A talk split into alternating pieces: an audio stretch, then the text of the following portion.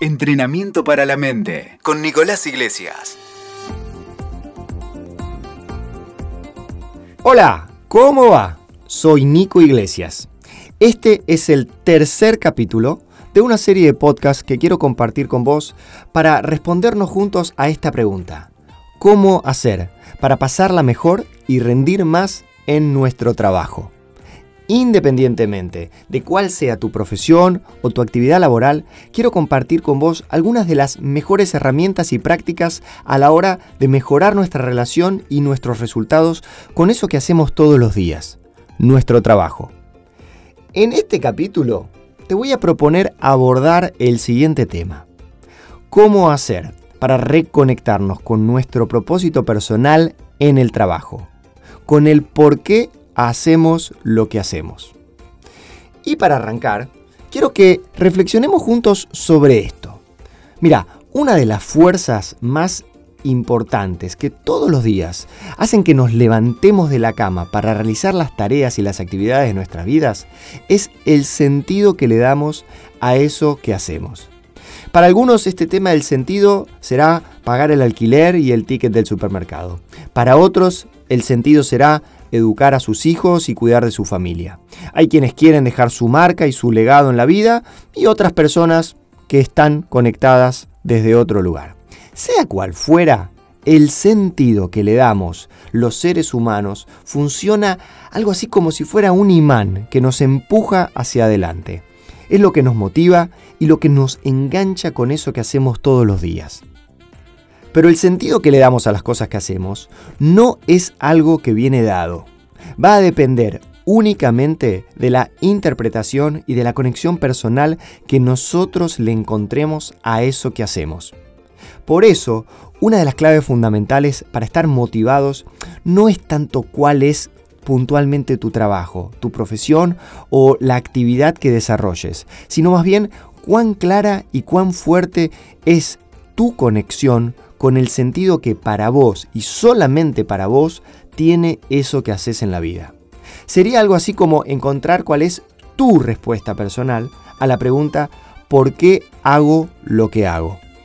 Porque el peligro, por llamarlo de alguna manera, que tenemos todos los días es que al pasar las semanas, los meses y los años, es algo completamente natural que vamos a tender a entrar como una especie de piloto automático o de rutina que muchas veces nos hace olvidar y perder la respuesta a esa pregunta tan importante en relación a cuál es nuestra conexión y al sentido que le damos a eso que hacemos en el trabajo.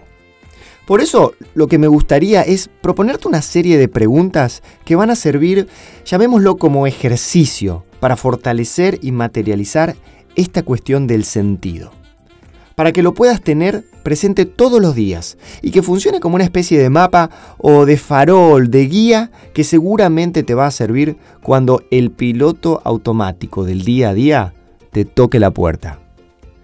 Estas son las preguntas que te quiero dejar para que reflexiones y en el mejor de los casos para que te puedas sentar, para que puedas agarrar una hoja, un papel y que puedas tener las respuestas por escrito bien presentes.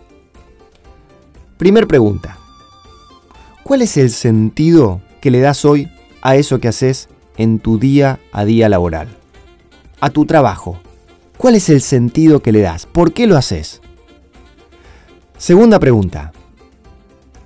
¿Podés ser consciente o traer ahora a la conciencia de qué manera estás aportando valor en la vida de otras personas mediante la tarea o el trabajo que haces todos los días? Pregunta número 3. ¿Podés reconocer y disfrutar cotidianamente del proceso, del día a día? ¿O la ilusión o la fantasía de llegar a algún lugar o de obtener algo determinado te quita el disfrute y la presencia cotidiana? ¿Viste esa frase que dice que es más importante el camino y no tanto la llegada? Hacia allá apunta esta respuesta. Pregunta número 4. ¿Cuál te gustaría que sea tu legado? ¿Qué te gustaría dejar en tu comunidad, en tu familia, en tu círculo de amigos como marca de tu paso por esta vida? Quinta y anteúltima pregunta. ¿Cuáles son tus pasiones? ¿Qué cosas te hacen sentir vivo viva, alegre? ¿Qué cosas te hacen realmente vibrar? Pregunta número 6. Última pregunta. Del 1 al 10, si tuvieras que puntuar, ¿cuál es el grado que le darías a tu grado de motivación y de conexión hoy con tu trabajo? Una vez que hayas anotado el número, dada la respuesta que hayas elegido, la segunda pregunta que quiero hacerte para reflexionar es esta. ¿Y por qué no elegiste uno o dos números menos? ¿Por qué elegiste ese número y no uno o dos números menos? Cualquiera sea la respuesta a esta última pregunta, lo que intento proponerte es que puedas descubrir los por qué sí vas a trabajar o haces lo que haces todos los días. ¿Cuál es hoy tu propia motivación, tu auténtica motivación, que todavía te une, por así decirlo, a eso que realizás todos los días? Para terminar este capítulo, quiero compartirte este pensamiento.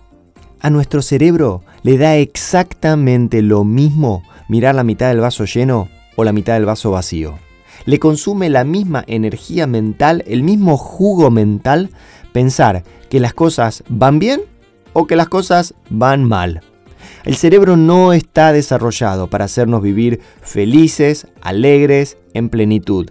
La única preocupación y función del cerebro es tratar de ahorrar energía y automatizar tareas. Si la queremos pasar bien, esa es nuestra responsabilidad personal. Por eso, salir del piloto automático, salir del modo zombie, conectarnos con nuestros talentos, con nuestras pasiones y con nuestros deseos, es algo que nos toca encontrar y mantener vivo a nosotros, chicos. Y esta es la razón por la cual me parece tan, pero tan importante tomar acción concreta en dirección a conectarnos y descubrir nuestro sentido, nuestro por qué o para qué hacemos lo que hacemos todos los días.